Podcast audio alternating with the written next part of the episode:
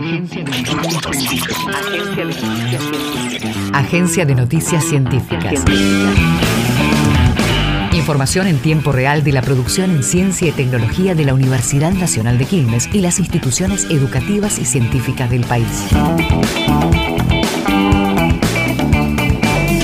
La Universidad Nacional de Quilmes lanzó el diploma de posgrado en Dirección de Empresas Públicas. La carrera de posgrado tiene como objetivo principal capacitar a profesionales para liderar empresas con participación del Estado.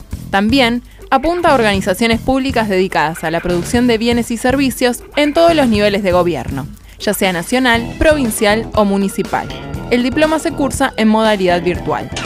Según un estudio, visitar una vez al mes a las personas mayores puede mejorar su esperanza de vida.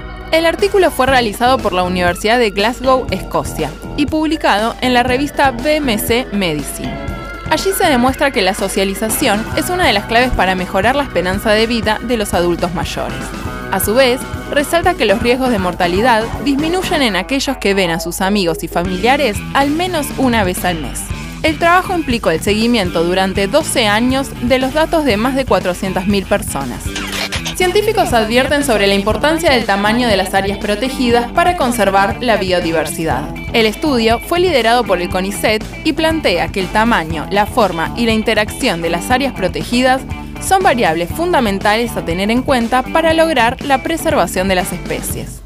También demostró que los espacios de protección más grandes y compactos son impulsados en su mayoría por países periféricos o en vías de desarrollo. El fenómeno Taylor Swift.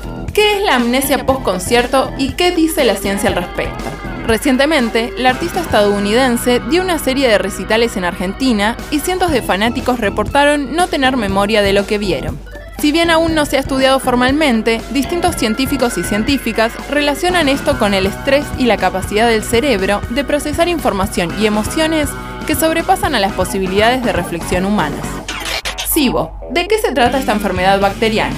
El sobrecrecimiento bacteriano en el intestino delgado, también conocido como SIBO, surge a partir del desequilibrio en los microorganismos intestinales. Sus síntomas más comunes incluyen pérdida de apetito, dolor abdominal, náuseas, hinchazón, sensación de saciedad incómoda después de comer, diarrea o pérdida de peso involuntaria. Su detección temprana se realiza mediante una prueba de aire expirado y su posterior análisis.